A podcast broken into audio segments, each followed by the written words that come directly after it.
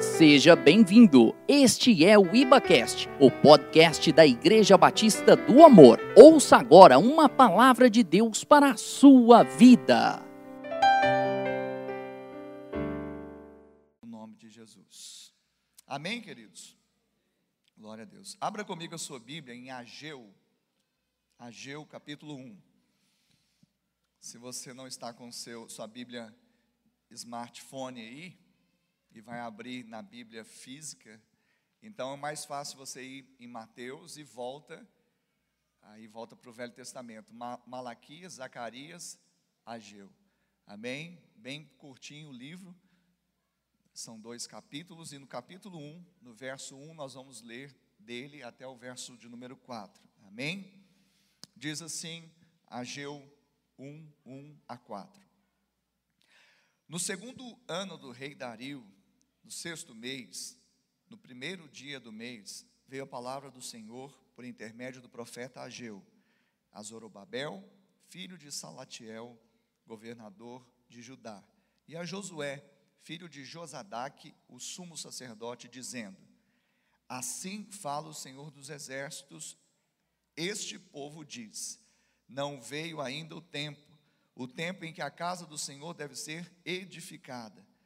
Veio, pois, a palavra do Senhor por intermédio do profeta Ageu, dizendo: Acaso é tempo de habitardes vós em casas apaineladas, enquanto esta casa permanece em ruínas?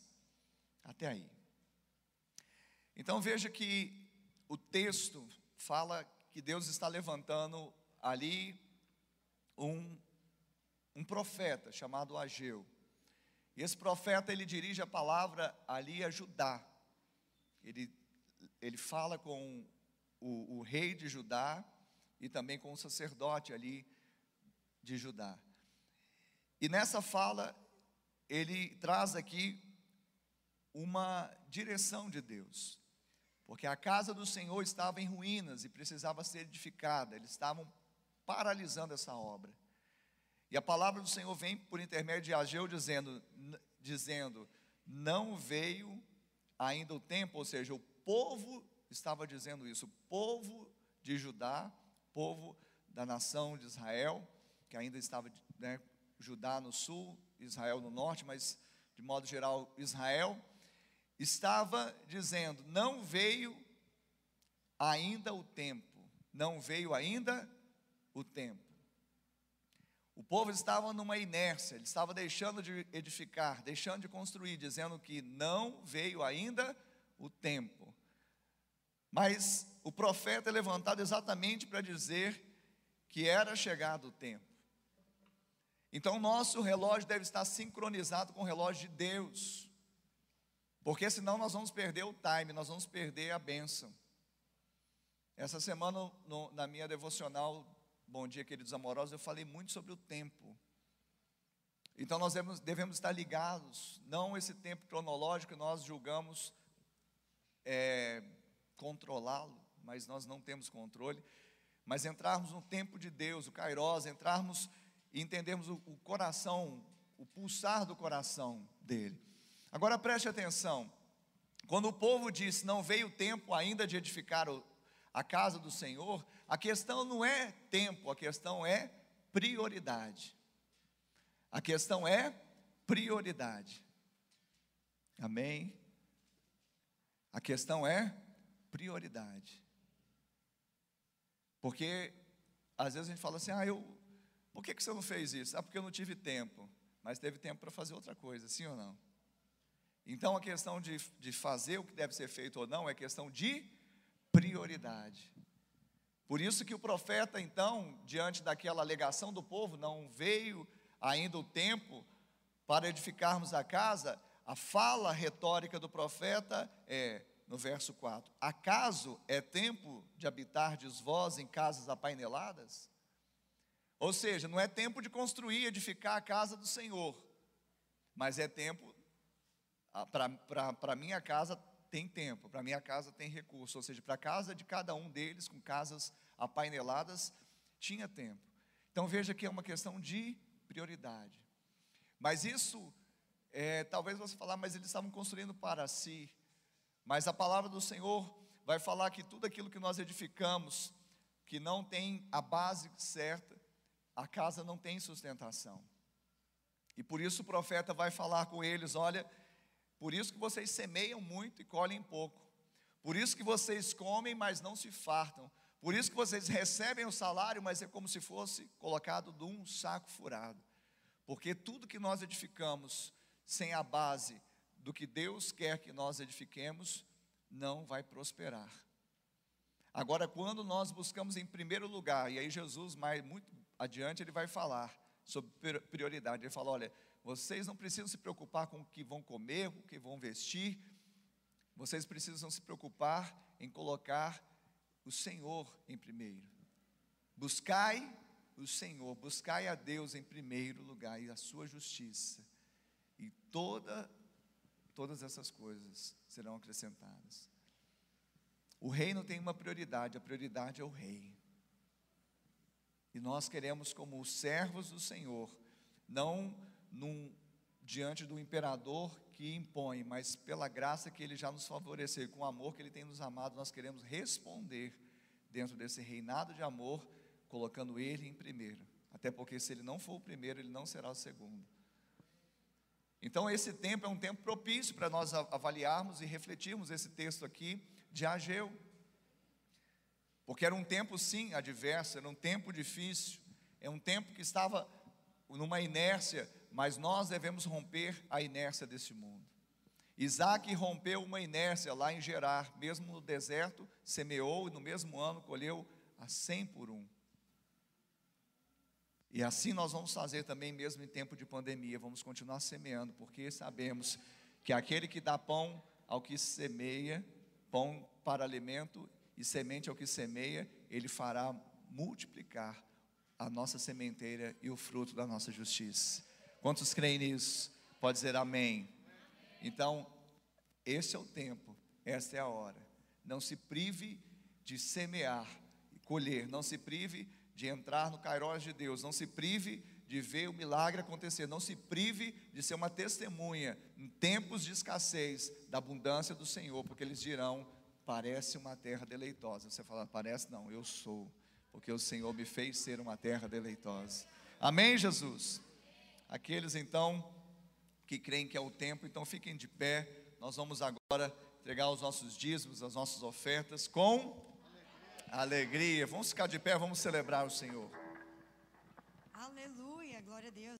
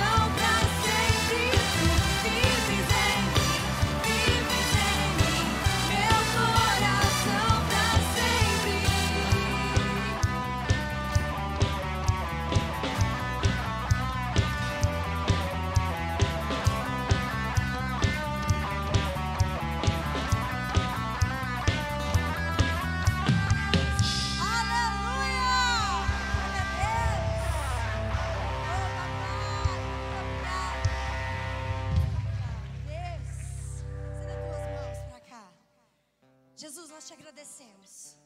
Como o pastor disse, nós vamos prosperar em meio a uma crise. E eu creio nisso.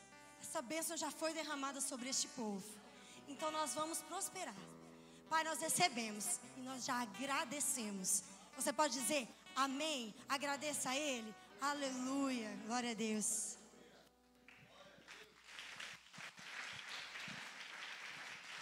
Aleluia! Você pode se sentar, querido, querida. Como é bom nós estarmos aqui. Também você que não está aqui presencialmente, seja também muito bem-vindo. Seu coração se una ao nosso em fé, em devoção nessa noite de ceia. Espero que você tenha preparado a sua ceia. Corta aqui para mim, ó. Cortou aqui? Não? Ainda não? Então eu vou guardar aqui. Eu quero ter, eu tenho um recadinho assim de tete a tete para os que estão em casa. Olha lá o Emerson. Enquadrou? Corta para número 4. Cortou. Sim? Então, espero que você tenha planejado tudo para hoje. Hoje nós temos ceia, tem um banquete. E Jesus está convidando. Aquele que tem sede, venha, beba da água da vida. Aquele que tem fome, venha e coma do pão da vida. O banquete está posto. Daqui a pouco nós vamos cear e fica ligado que aí na sua casa mesmo você vai ver a glória do Senhor. Porque você crê. Quem crê vai ver a glória do Senhor. Amém? E nós vamos participar da ceia do Senhor daqui a pouquinho. Aleluia. Então hoje é ceia. E Deus colocou uma palavra no meu coração, cujo título eu já tinha ministrado uma palavra semelhante. Na verdade, com o mesmo título, mas o conteúdo ele vem e se renova. Eu convidei um, um discípulo meu pela manhã, o, o discípulo Valdir, e ele de manhã ministrou a primeira parte dessa mensagem, que é a graça, o outro lado da cruz. Então, de manhã, é, eu até estimulo, instigo vocês que assistam essa mensagem poderosíssima. E ele falou principalmente do martírio de Jesus.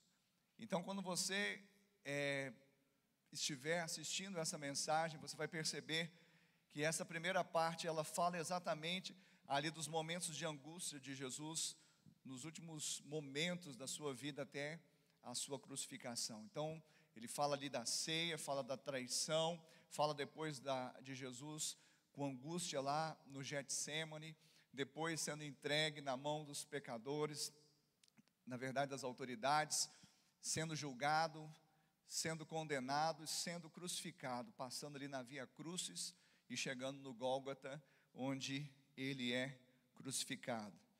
Então, se pela manhã a ênfase foi no martírio, que é um lado da cruz, que a cruz era uma das é, condenações de mortes mais severas, por isso existe aquele hino que diz rude cruz, que a cruz não tinha nada de, de bom, era rude, era tenebrosa, temida.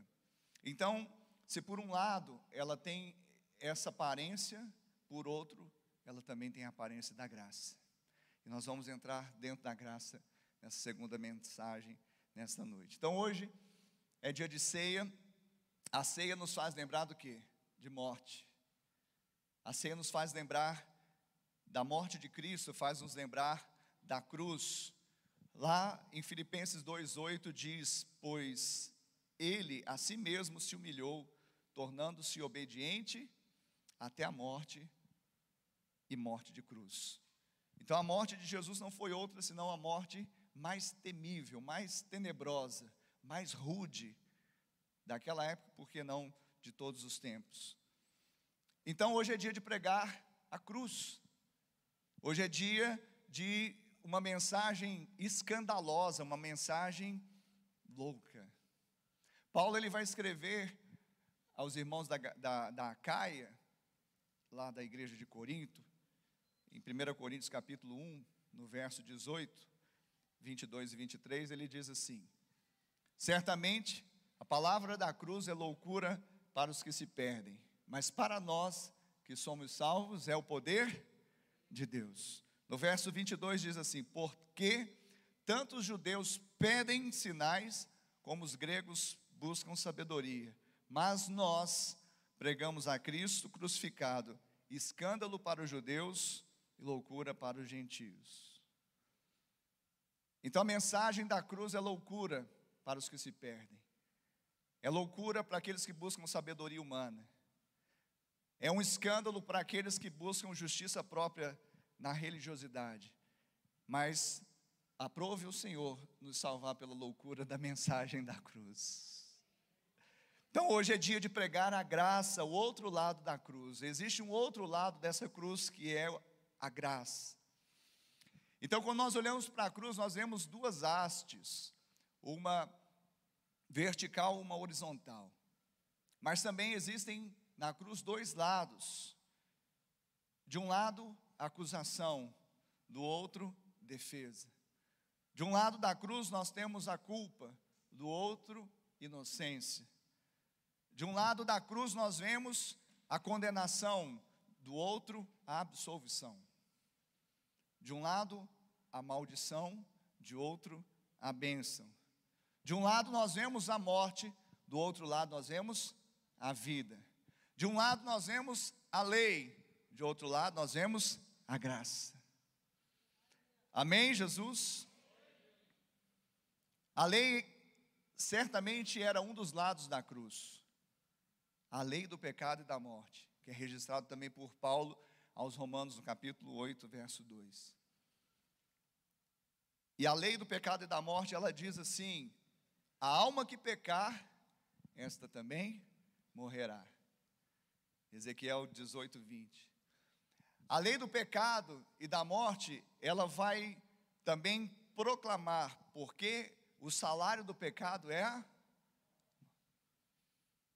essa lei do pecado e da morte, que é um dos lados da cruz, ela também vai falar que maldito todo aquele que for pendurado no madeiro. Então nós temos visto que a cruz traz essa, esse panorama. Quando nós nos aproximamos da cruz, nós vemos a dor, nós vemos o escárnio, nós vemos a palavra vilipêndio, que é exatamente essa exposição a, a, a, ao escárnio, é o deboche. Na cruz nós vemos o sofrimento, na cruz nós vemos a condenação, a acusação, a maldição. Então nós vemos uma lei que aponta para o pecado. Uma lei que fala que a alma que pecar morrerá, que o salário, a paga do pecado é a morte, que todo aquele que é pendurado no madeiro, ele é maldito. Isso é um lado dessa cruz, é um lado desse madeiro. Mas a Bíblia também ela nos dá garantia de um outro lado dessa cruz. E é esse outro lado que nós vamos imergir nessa noite. Porque evidentemente nós não podemos esquecer desse lado. Porque graça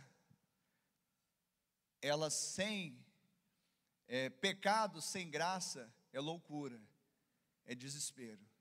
Pecado sem graça é desespero. Mas graça sem reconhecimento de pecado é soberba. Então nós vamos de um lado da cruz e olhamos que ela é terrível, tenebrosa e que era o nosso endereço, o nosso lugar. Mas do outro lado nós vemos o que? Que alguém tomou aquele nosso lugar e nos deu a absolvição. Gálatas 3,13, quer me acompanhar? Abra lá em Gálatas 3,13. Nós vamos ler alguns textos agora que vai mostrar o que, que a Bíblia diz a respeito também desse lado da cruz, que é o lado da graça. Gálatas capítulo 3, verso 13. Os adolescentes estão me acompanhando lá, lá atrás? Fica ligado aí, hein? No final vai ter uma provinha para vocês, de leve. Vai ter a prova da vida, não é? Todo mundo vai sair daqui vai ter a prova da vida. Gálatas 3,13, amém? Diz assim: Cristo nos resgatou da maldição da lei, fazendo-se Ele próprio maldição em nosso lugar, porque está escrito: Maldito todo aquele que for pendurado em madeiro.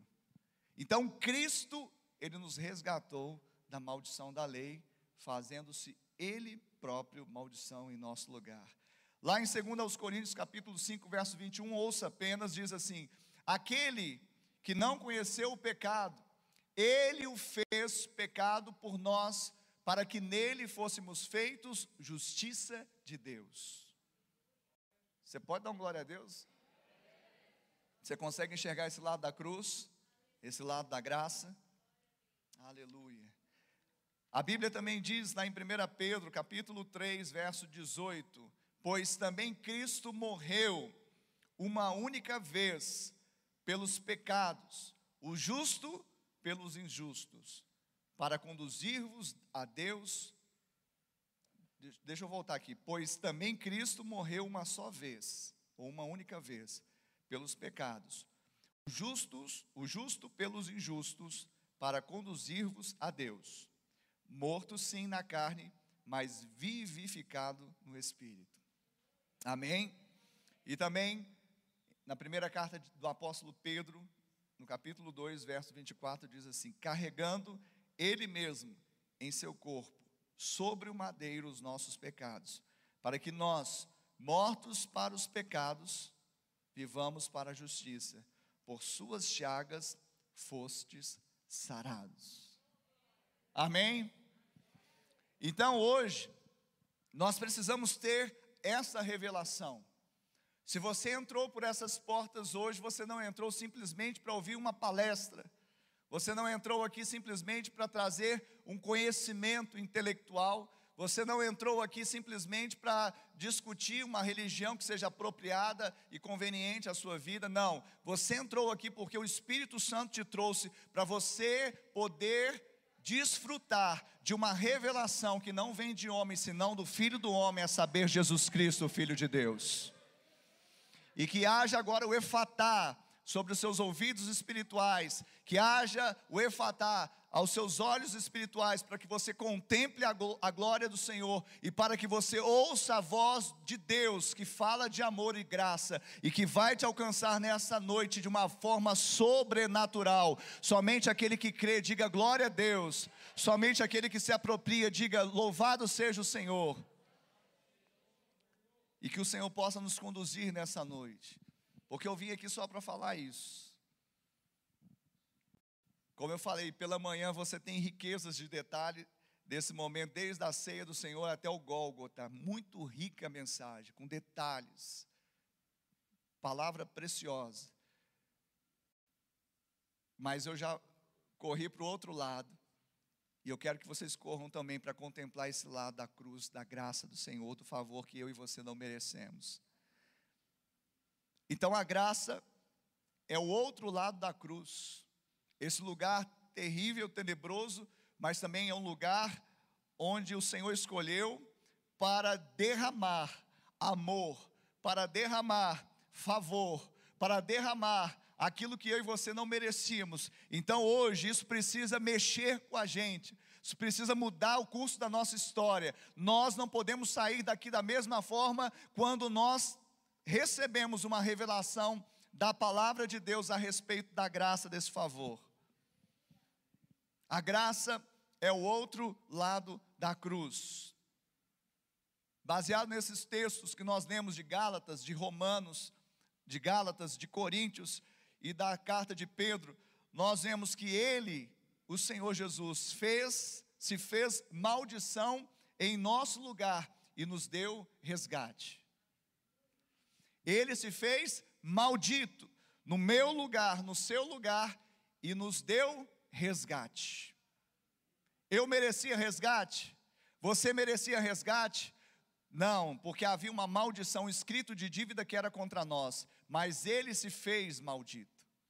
No meu e no seu lugar, e ele pagou a conta e nos resgatou. Isso é favor. Isso é favor. Isso é graça. Ele se fez pecado por nós e nos fez justiça de Deus. Ele se fez pecado. Jesus não experimentou o pecado. Nele não havia dolo algum.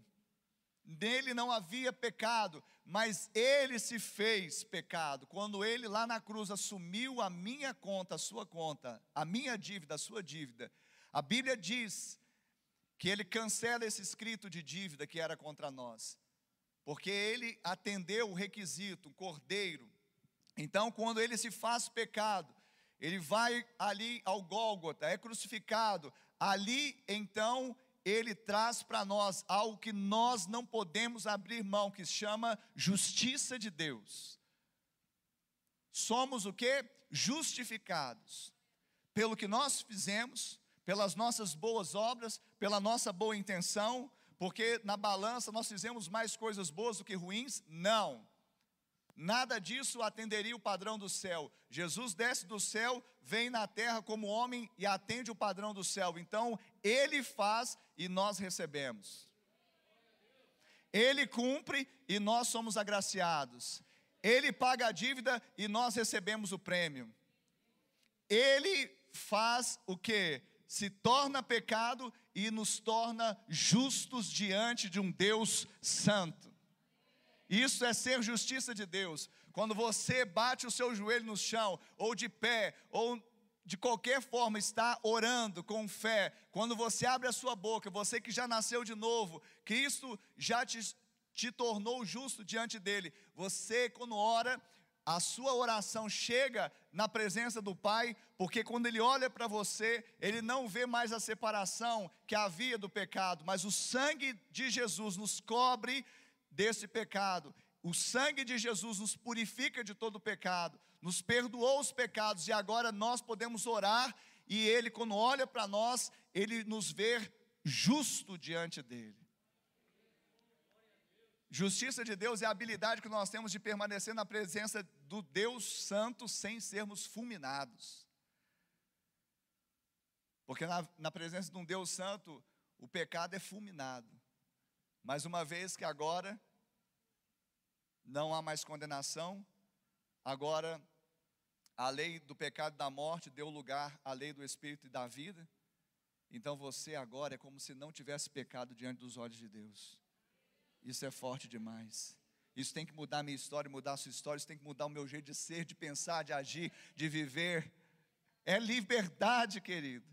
Está lá na cruz, no outro lado, talvez você olha só para a lei, talvez você olha só para o martírio, você olha só para, ah, tem que pagar o preço, ah, tem que fazer alguma coisa, ele já fez. E João diz: está consumado, palavra do Mestre. E diante desses textos que nós, nós demos também, nós vemos que ele, justo, morreu por nós injustos para nos conduzir a Deus Santo. O injusto deveria receber punição, mas vem o justo e morre por nós, ele paga a conta. Para quê? Não simplesmente para a gente viver qualquer vida, mas a vida de Deus, como? Na presença dEle. Porque a Bíblia vai dizer em Hebreus que ele inaugura um novo e vivo caminho através do qual agora ele é pavimentado não por sangue de animais, não por obras mortas, mas é pavimentado pelo sangue do Cordeiro. E eu só ando nessa vereda se eu tiver fé. Eu só ando sobre as pisaduras de Jesus se eu tiver fé. Mas se eu tiver fé, eu posso andar altaneiramente. Eu não preciso temer, eu não preciso, sabe, me afastar, eu não preciso ficar com medo. Eu posso correr para os braços do papai, porque foi inaugurado um novo e vivo caminho através do sangue de Jesus. Por isso, ele, justo, morreu pelos injustos para nos conduzir ao Pai, a Deus. Aplauda o Senhor Jesus nessa noite.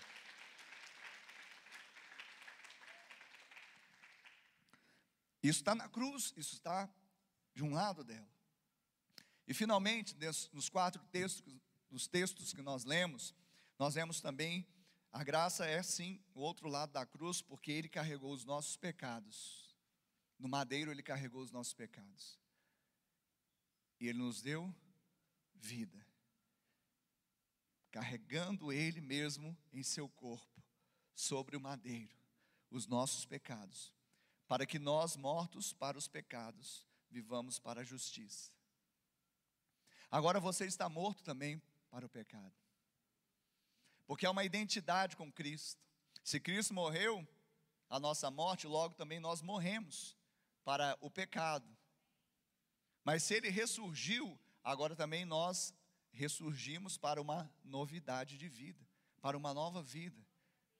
Agora você é gerado segundo uma nova semente, através da qual você não anda mais na injustiça, você anda na justiça de Deus. Quem está entendendo isso pode dar glória a Deus.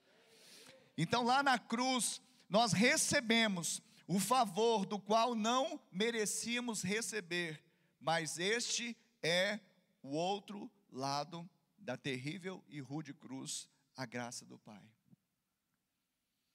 Então, por isso que nós hoje celebramos a ceia, por isso que nós separamos um dia. Pastor, precisa ser mensal?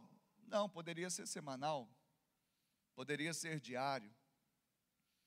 Mas nós separamos, precisa separar um tempo para nós nos lembrarmos, porque temos facilidade de nos esquecer daquilo que deveríamos nos lembrar e nos lembrar daquilo que deveríamos nos esquecer.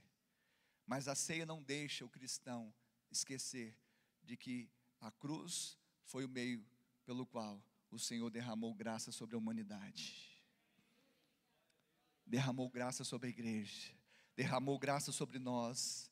A cruz foi o meio pelo qual quando nós olhamos, nós vemos um sacrifício, nós vemos ali uma expiação de pecados, nós vemos ali uma paga, nós vemos ali realmente um, um, martírio, mas nós vemos o poder de Deus se manifestando ali, através desse poder, nós somos livres, libertos de toda acusação, de toda condenação, de toda separação de Deus, isso está disponível, isso é para você e para mim, todos aqueles que creem, tem algum crente aqui nessa noite, pode dizer glória a Deus. A ceia, ela se repete diferentemente do batismo. Você se batiza uma só vez. Apesar que os irmãos, quando vai lá em Israel, gostam de descer no Jordão, de lá, ah, deixa eu. Mas você se batiza uma só vez. Na verdade, há um só batismo, um só Deus, uma só fé. O batismo ele não se repete, por quê? Porque o batismo fala da sua inclusão no corpo. A ceia fala da sua comunhão no corpo. Uma vez que você já se batizou, você já é membro desse corpo. Ah, eu não gosto muito desse corpo.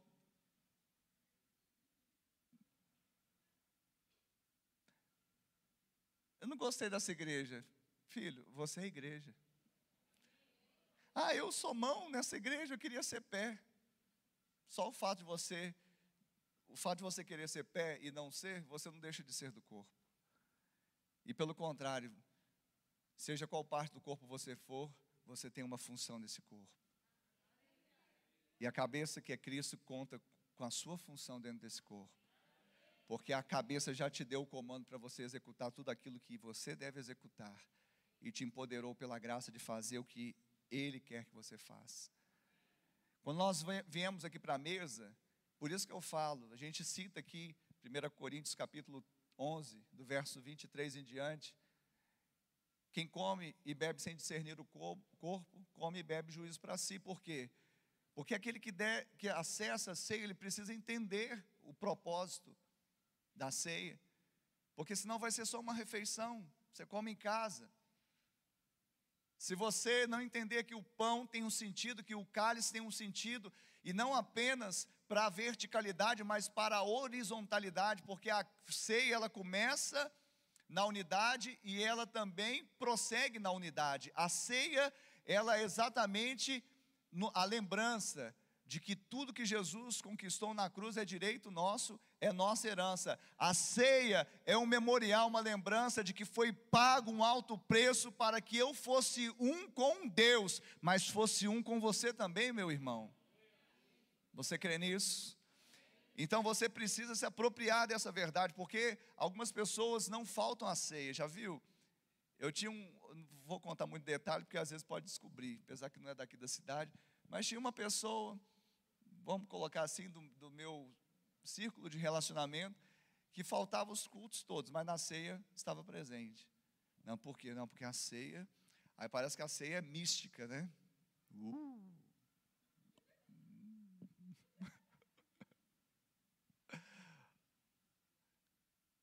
Sabia que o pão é pão mesmo? Não é, pastor, mas não é a carne de Jesus? O romanismo que te falou que transconsubstanciação, consegui falar. Porque no romanismo você nem pode mastigar o pão, porque é o corpo de Cristo, transformou-se literalmente. Não existe isso, pessoal. O pão é pão mesmo. E o cálice é cálice mesmo. E aqui a gente não usa, usa o suco de uva, viu? Ah, pastor, podia ser o vinho. Ah, mas deixa para lá, né? Vamos usar o suco de uva. Olha só. Cê... Isso, pode continuar?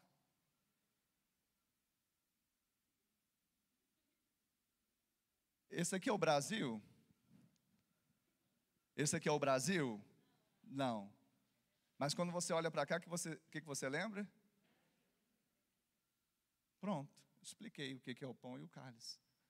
Você olha para o pão, olha para o cálice, quando você tem entendimento, discernimento, você sabe que é um símbolo do corpo de Cristo que foi moído e do sangue de, de Cristo que foi vertido para pagar a conta.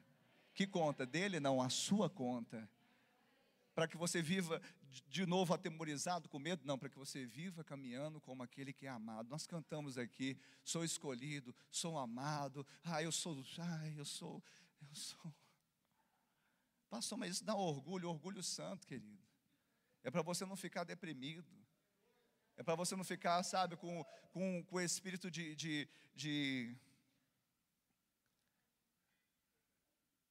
autocomisseração e também de perseguição. Ah, estão olhando atravessado para mim. Ah, que ele não gosta de mim. Que... Jesus olhou para você e falou: Pronto. O que, que você quer mais?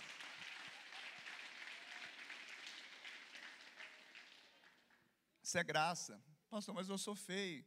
Eu também. Mas ele olhou para mim o papai olhou para mim. Eu não sou bonito igual Jesus.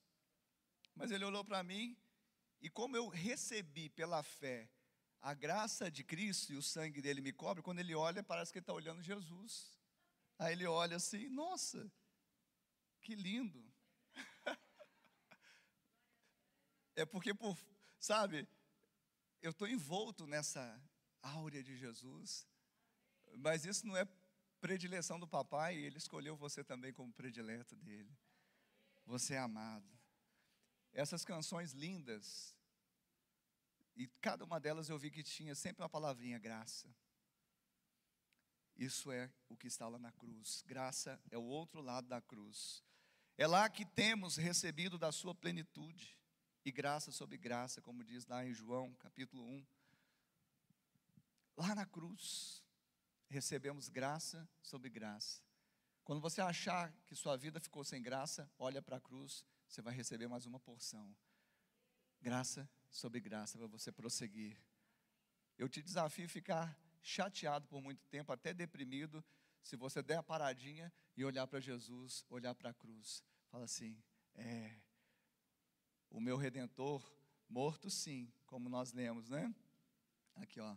Pois também Cristo, 1 Pedro 3,18, pois também Cristo morreu uma só vez pelos pecados do justo, pelos injustos, para conduzir-vos a Deus, morto sim, na carne, mas vivificado no Espírito. Por isso que Jó, contemplando o futuro, falou assim: Eu sei que o meu redentor vive e em breve se levantará. É assim, quem anda por fé, sabe que o redentor vive, não está morto. A nossa celebração não é póstuma. A nossa celebração não é um cortejo fúnebre. Então, na hora que a gente começar, sabe, aí você. Uh, você tem que balançar o esqueleto, você tem que pular, porque tem uma realidade que você não entende isso, tem que entender, filho. Aí tem gente que. Que dia. Apesar que os hinos são lindos. Tem um, lindo, tem um hino aqui que nós vamos cantar das antigas aqui. Pelo menos o Ministério de Louvor prometeu para mim que vai sair. Tem gente que fala assim: ah, mas parece que não, tem coisas que estão travadas na minha vida. Você que está travando, filho. É você, não é Deus, não é o papai. A cruz destravou. Sabe, quando você vai naquelas palavras, agora tem que destravar o seu destino tenho nada contra, não, é legal. No âmbito da alma, dá um empoderamento, mas no âmbito do espírito, a cruz destravou o seu destino. Está destravado. Quem pode travar? Você mesmo. Quando você não se vê como ele te vê. E por incrível que pareça, ainda que um filho de Deus, lavado, remido, escolhido, lindo, maravilhoso para o Pai, está com herança na mão, está podendo, está podendo, mas se ele na mente não se ver como, não se vir como filho, assim como imagina em sua alma, assim ele é. Pode comer, às vezes, como filho de um pai rico, comer lavagem de porcos. Você está entendendo? Então, lá na cruz é que nós recebemos plenitude de graça. E lá na cruz que nós olhamos e, e, a gente não tem mais dúvida, não há mais dúvida de que Ele nos ama e que Ele quer dar presente para nós. Tem gente que fala assim: não, mas eu não mereço. Isso está resolvido, você não merece mesmo, não. Quem disse que você merece?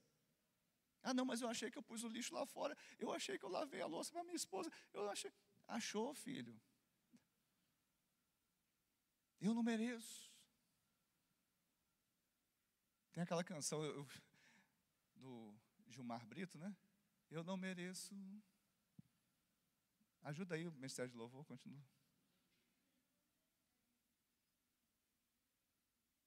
Corta essa aí no vídeo, tá bom? Está ao vivo, né? Não tem jeito. Sabe, lá na cruz a gente precisa entender o que diz Romanos. Abra comigo. Vamos abrir um pouco da Bíblia, apesar que nós citamos muito dela, mas acompanha. Esse, esse texto você tem que abrir. Você tem que abrir. Romanos, capítulo 8. Romanos, capítulo 8, verso de número 32. Ouça e receba. Vamos ler o 31 também. Que diremos, pois, à vista destas coisas? Se Deus é por nós, quem será contra nós? Aquele que não poupou o seu próprio filho, antes por todos nós o entregou, porventura não nos dará graciosamente com ele todas as coisas? Pastor, eu orei, eu pedi uma geladeira nova, mas eu acho que eu não estou merecendo. Filho, que você não merece já está resolvido, não merece não. Mas o Pai, Ele quer te abençoar, porque se Ele não poupou o que Ele tinha de mais precioso, o filho dele Ele fez enfermar no madeiro, se Ele não poupou Jesus, o que que Ele não nos dá, que que Ele não te dará graciosamente? não é por mérito, é de forma gratuita. Com Jesus, o que que ele pode te reter? Nada. O que trava isso é a sua minha mente legalista na justiça própria. Fiz, mereci, não fiz, não mereci. Vai dar ruim. A cruz destrava isso, porque não tem como comparar o que eu fiz com o que ele fez. E se ele fez, está feito, está consumado. Max Lucado diz: eu gosto da frase dele, até escrevi aqui. Jesus recebeu a punição que era nossa, por causa da nossa imperfeição, e Deus, o Pai, nos deu o crédito que era dele por causa da sua perfeição. Isso aconteceu na cruz. Se aproprie dela. Se aproprie dela desse outro lado da cruz. E o que faz, o que, que acontece ali? É um milagre redentor. Porque ali, se existe esse lado da, da graça na cruz, então nós entendemos que essa graça lá do Gólgota, do Calvário, da cruz, preste atenção, ela torna amável o desprezível, estimável o que não tem valor, alguém o ninguém, povo o estrangeiro, rico o pobre, forte o fraco, bonito o feio, livre o cativo. É isso que acontece. É isso que a graça faz. É isso que ela nos empodera. É isso que aconteceu na cruz. É esse outro lado da cruz que nós devemos enxergar. Ainda que nós enxerguemos, sim, o martírio, a dor, porque graça sem pecado é orgulho, mas nós passamos para o outro lado e vemos o pecado com a graça, que é a nossa redenção, que não nos deixa ficar desesperados. Se você está desesperado, é porque você ainda não olhou o outro lado da cruz. Porque quando você olhar o outro lado da cruz, você vai ver que está resolvido, está resolvido. E o hino que eu falei com os irmãos, vamos ver quem conhece esse hino aqui. Eu ouvia falar dessa graça sem par, que do céu trouxe o nosso Jesus, mas eu surdo me fiz, converter-me não quis ao Senhor que morreu que por mim morreu, foi na cruz.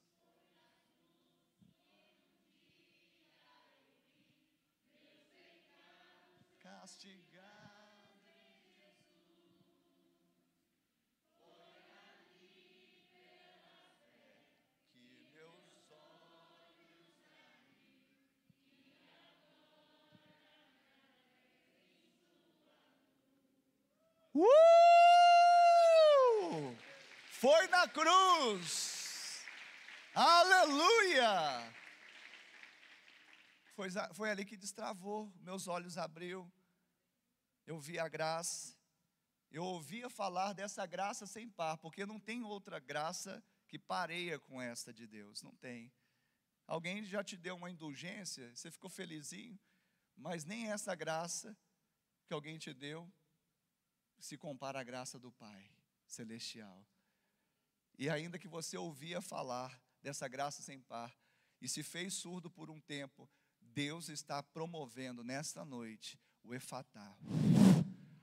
Que se abram os seus ouvidos espirituais, que os seus olhos espirituais abram para contemplar o outro lado da cruz, e o outro lado da cruz é a graça do Senhor, que é o favor que nós não merecemos, mas nós nos apropriamos pela fé. Tem aquela canção quem lembra dessa, dessa que eu cantei? Nós cantamos junto aí, levanta a mão. Tá agora para os novos, né? Tua cruz mostra a tua graça, fala do amor do Pai que prepara para nós um caminho para Ele, onde eu posso me achegar somente pelo. Quem lembra dessa aí? Uh, todos, né? Tua graça, olha só, tua cruz mostra tua graça. A cruz para muitos é martírio, dor, decepção. Sabe que os discípulos se afastaram e não estiveram com Jesus porque eles ficaram decepcionados. Alguns, inclusive, esperavam que Jesus fosse se levantar, insurgir contra Roma, então tinha um apelo até político, alguns ficaram decepcionados, mas não era esse Jesus, eu pensei que ia pegar em armas, se levantar contra Roma e fazer um reino, o meu reino não é desta terra, e se decepcionaram, e esqueceram de olhar o outro lado da cruz, mas depois a ficha caiu, graças a Deus, e para aqueles que ficaram mais retardados ainda, no sentido de tempo, o Espírito Santo veio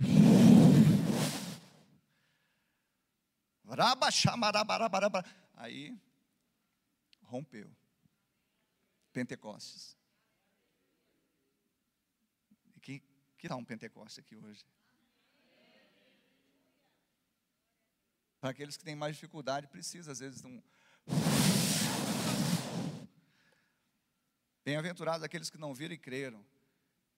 Mas o papai é tão maravilhoso e tão complacente que ele dá uns sinais aí para a gente ficar assim mais aguçados na nossa fé e consigamos tomar posse dessa graça que está disponível, está sobre nós, e é esse o outro lado da cruz. Jesus, então, lá na cruz, ele mostra esse outro lado para nós, o lado da graça. Então preste atenção, eu quero terminar essa mensagem dizendo o seguinte: diante de tudo isso, poderíamos falar muito mais, o texto de 1 Pedro 3,18 fala que ele morreu uma única vez. Quantas vezes? Uma única vez. Hebreus 9, 27 fala: E ao homem está ordenado morrer uma só vez, vindo depois disso o juízo. Jesus também morreu uma só vez. E se não fosse assim, o autor dos Hebreus fala que ele deveria padecer muitas vezes. Mas isso era a lei que fazia com que as pessoas anualmente sacrificassem, mas a hora que veio o Cordeiro de Deus, ele encerrou essa essa novela, vamos dizer assim. Então preste atenção aqui em mim. Se ele morreu uma só vez, já foi liberado esse outro lado. Então, quantas vezes nós vamos ter que ficar debaixo de acusação? Quantas vezes nós vamos ter que ficar debaixo de acusação, sendo que Jesus na cruz, ele não nos acusou, ele estava ali para nos defender. Porque lá em, na carta de João fala que ele é o nosso advogado. Quantas vezes nós vamos ter que ficar debaixo de culpa? Se Jesus lá no madeiro, ele não nos culpou, ele, como cordeiro sem pecado, o inocente foi imolado para que ele também nos tornasse agora inocentes diante da acusação do diabo. Quantas vezes nós vamos ter que ficar debaixo de condenação, se ele já pagou a conta, ele já falou: olha, aquela dívida que era contra ele, eu paguei, então agora você está absolvido, ou seja, isso chama-se redenção, comprar, pagar a conta, tirar o escrito de dívida, de escravidão que era contra mim, contra você. Quantas vezes nós vamos ter que ficar andando como se estivesse debaixo de maldição? E esse, essa cultura de maldição ela é perniciosa, porque às vezes é sutil, ah, aquilo ali. Quantas vezes nós vamos ficar ainda dialogando com situações colocando na conta da maldição se Jesus tirou o pecado deste mundo. João falou, aí vem o Cordeiro de Deus que tira o pecado do mundo, ele tirou a maldição do mundo, ou seja, tirou a maldição do mundo que estava dentro de nós, ele tirou toda aqui, tudo aquilo que não prestava, e ele nos liberou a sua bênção, que é a sua presença, a bênção do Senhor que enriquece, não traz consigo nenhuma dor, a bênção do Senhor que ela não começa aqui, termina ali, a bênção do Senhor que nos envolve, a bênção do Senhor que nos transforma. Quanto, quantas vezes nós ainda devemos ficar falando de morte, sendo que Ele nos deu vida, porque Ele, como aquele que venceu a morte e obteve o Espírito vivificado, agora Ele transmite também desse Espírito sobre nós. E quantas vezes nós vamos ter que ficar ainda contabilizando o que eu fiz ou o que eu deixei de fazer pela lei, sendo que Ele já derramou a graça, o favor e merecido sobre nós. Então é hora de nós rompermos a olharmos para o outro lado da cruz. Nós olhamos aqui na ceia, olhamos dois lados. Olhe para os dois lados, para não se esquecer de onde você estava, mas também para principalmente para não esquecer para onde Ele te levou. Eu queria que você ficasse de pé no seu lugar.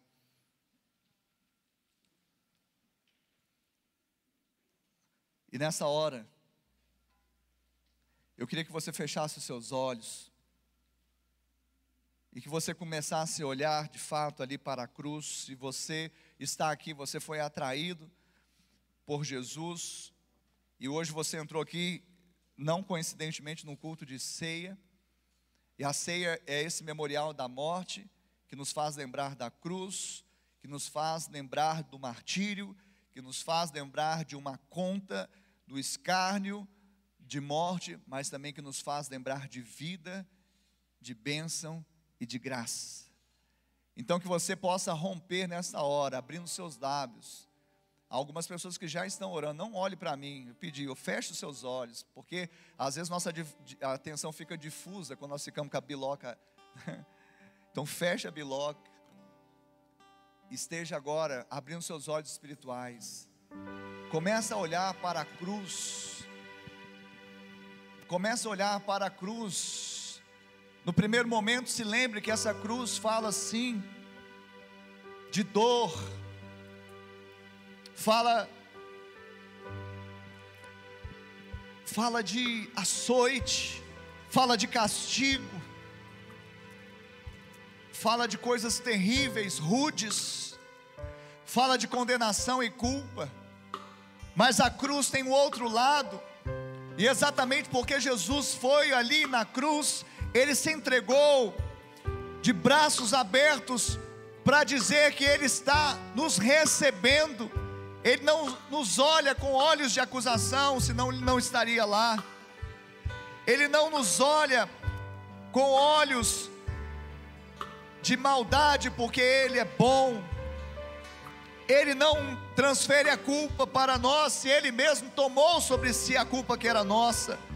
Ele não nos condena, Ele não nos amaldiçoa, Ele não decreta a sua morte, ao contrário, Ele decreta a vida abundante que só Ele pode dar.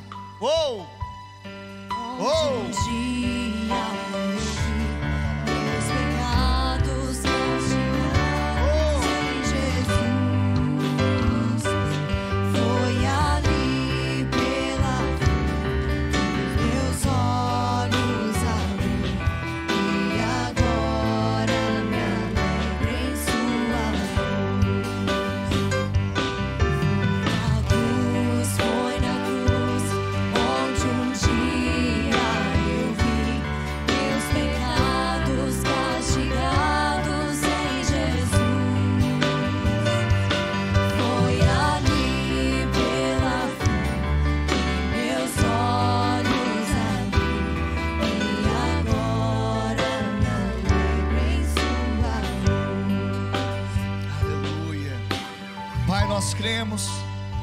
Que na cruz, Senhor Jesus deu a sua carne, e essa carne se transformou no pão da vida.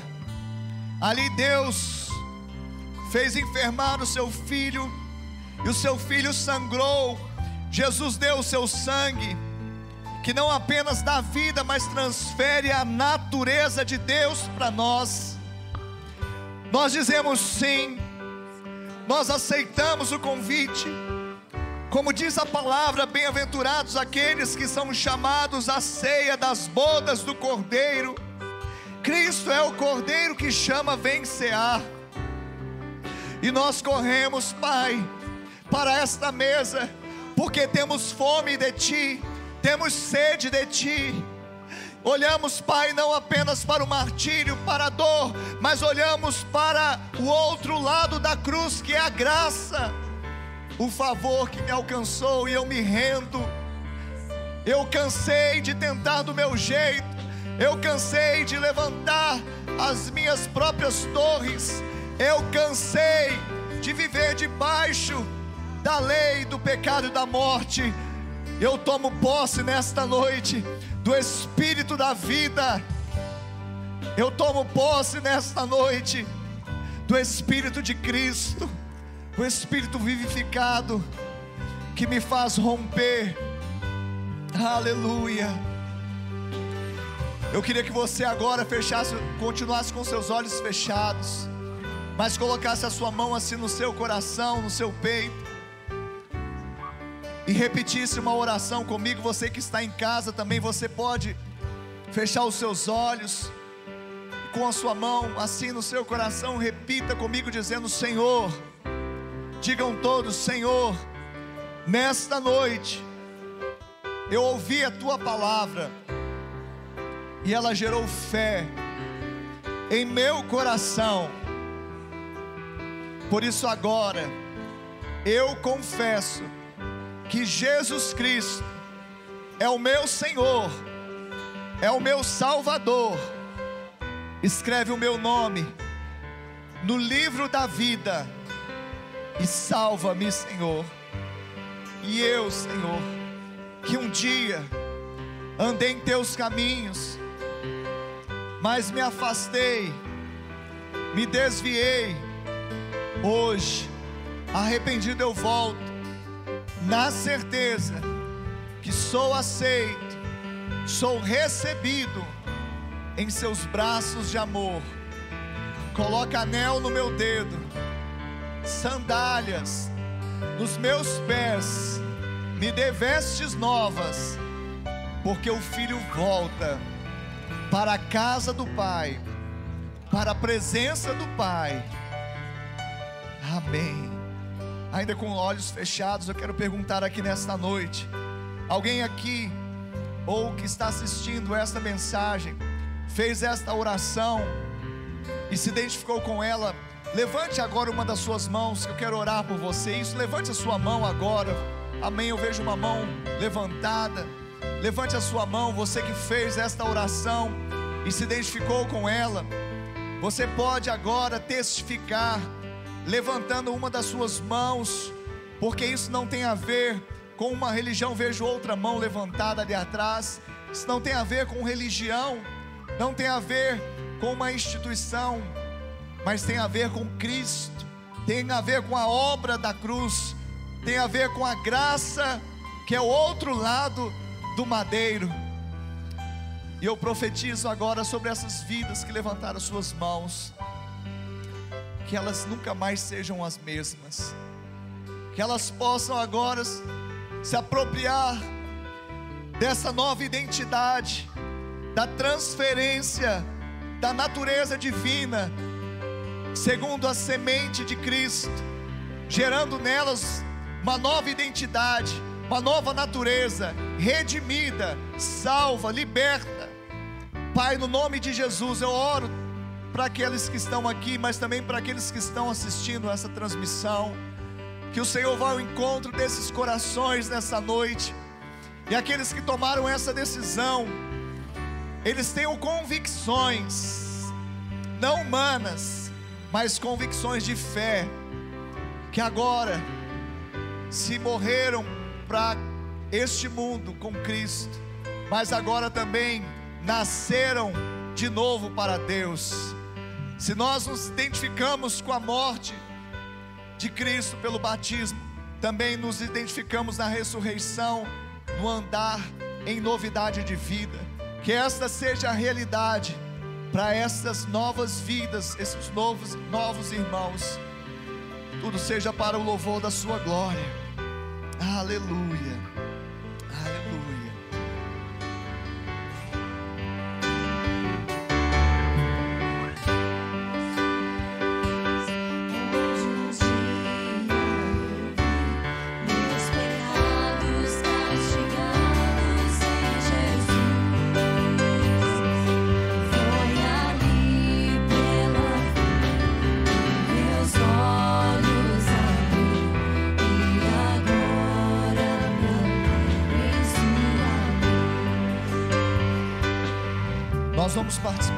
Ceia agora. Pastor, sou de outra igreja. Você já nasceu de novo? Você já reconheceu Jesus como seu Senhor, como seu Salvador? Já batizou nas águas? Então você é filho de Deus. O mestre chama vem cear. A ceia é um memorial para a igreja, não institucional, mas organismo vivo. Então, se você é parte do corpo de Cristo, como assim? Se você já nasceu de novo, recebendo Jesus, e se você já testemunhou esse seu novo nascimento publicamente através do batismo nas águas, então você é convidado a receber os elementos da ceia. Os diáconos, as diaconisas vão levar até você o pão, o cálice, você vai tomar, aguardar para cearmos juntos. Amém? Se porventura, pastor, eu ainda não nasci de novo, querido, não saia daqui sem essa certeza de ter nascido de novo.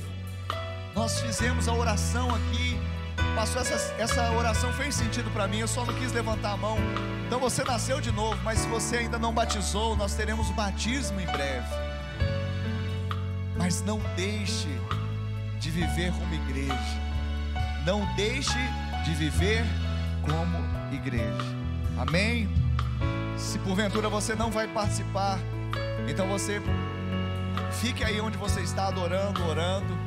Os diáconos, as diaconisas vão passar entregando os elementos da ceia. Vamos celebrar o Senhor nessa noite em nome de Jesus.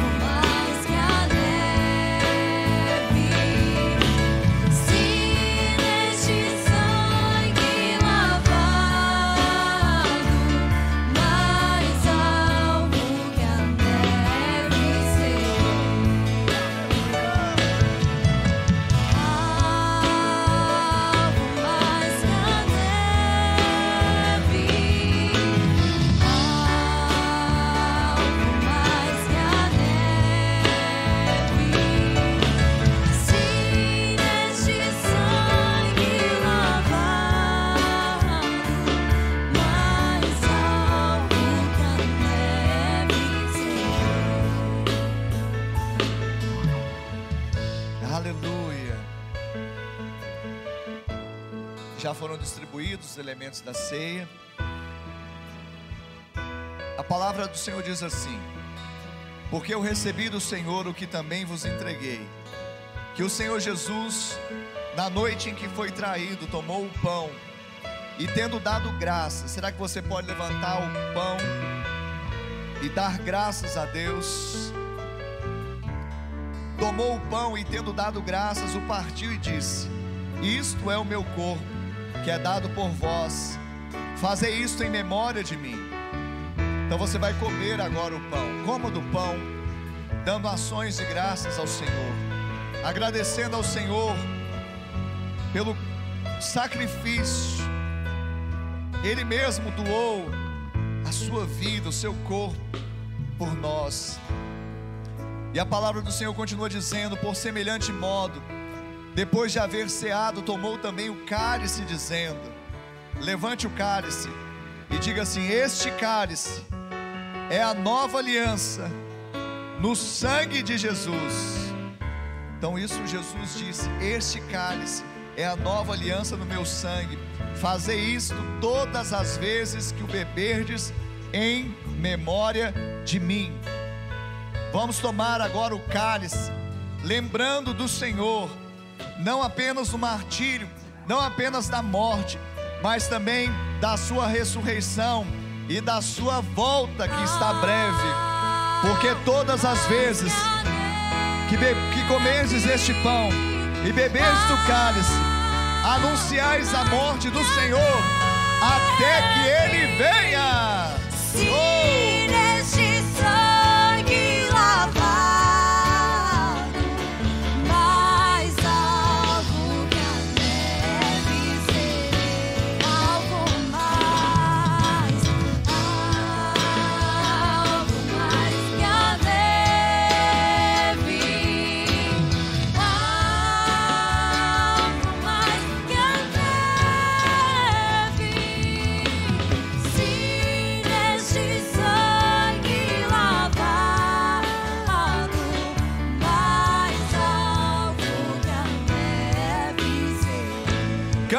Mais alto, igreja. Celebre, celebre,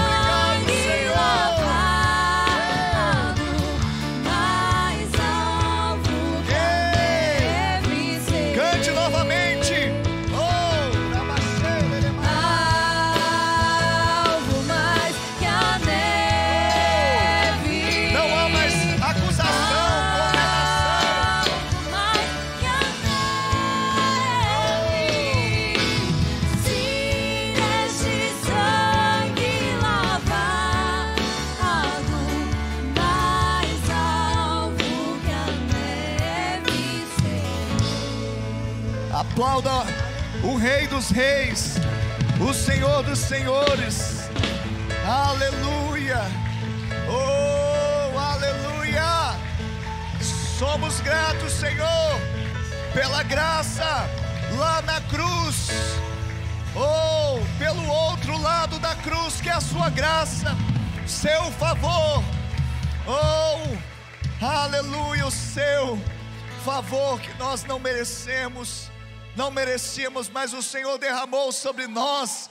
Por isso estamos alegres, por isso que estamos em festa, por isso que celebramos, porque o Senhor venceu a morte. Ó morte, onde está a tua vitória? Ó morte, onde está o teu aguilhão? Tragada foi a morte pela vitória, a vitória de Jesus lá na cruz. Aleluia! Oh, aqueles que são gratos pela graça, aplauda mesmo, celebre. Oh, debrados de vitória. Oh, vivas de júbilo. Aleluia. Aleluia. Oh, Deus, nós te agradecemos por esse mover do Senhor. Que esse mover continue, ó Deus, nas nossas vidas. Que nós jamais nos esqueçamos da cruz. Ó Deus, por meio da ceia, Pai, que haja esse memorial, não apenas um ritual, mas um memorial, uma marca no nosso coração, que ao olharmos para a cruz, ó Deus, podemos sim contemplar, Deus, o martírio, a dor que era nossa, mas também contemplamos que Jesus assumiu o nosso lugar, para que nós hoje não vivamos com medo, não vivamos debaixo de condenação, de culpa, mas livres do pecado, livres da morte, com uma vida para ser vivida, com uma vida para ser experimentada em plenitude, em abundância, em justiça, em paz, uma vida que glorifica o nome do Senhor. Eu profetizo sobre os filhos de Deus, sobre os meus irmãos, que a vida do Senhor, porque Ele disse: quem come de mim, quem bebe de mim, tem vida. Então a vida do Senhor está em cada membro, em cada membro, em cada membro, em cada membro. Receba agora a vida do Senhor. Você que é membro desse corpo, vai recebendo. Não é um ritual, não é algo místico, mas uma realidade espiritual que fala da sua identidade com Cristo, de você ser membro desse corpo e o sangue passa por cada um desses membros e dão vida, vida, vida, vida. Aleluia!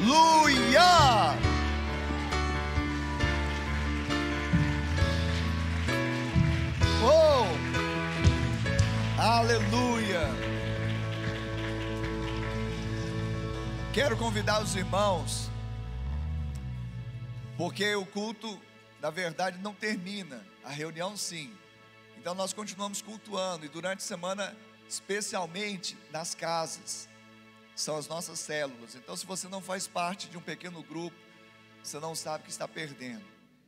Até porque igreja de verdade, ela não está simplesmente no prédio ou na reunião do domingo, mas ela acontece todos os dias, sobretudo nas casas, nas famílias.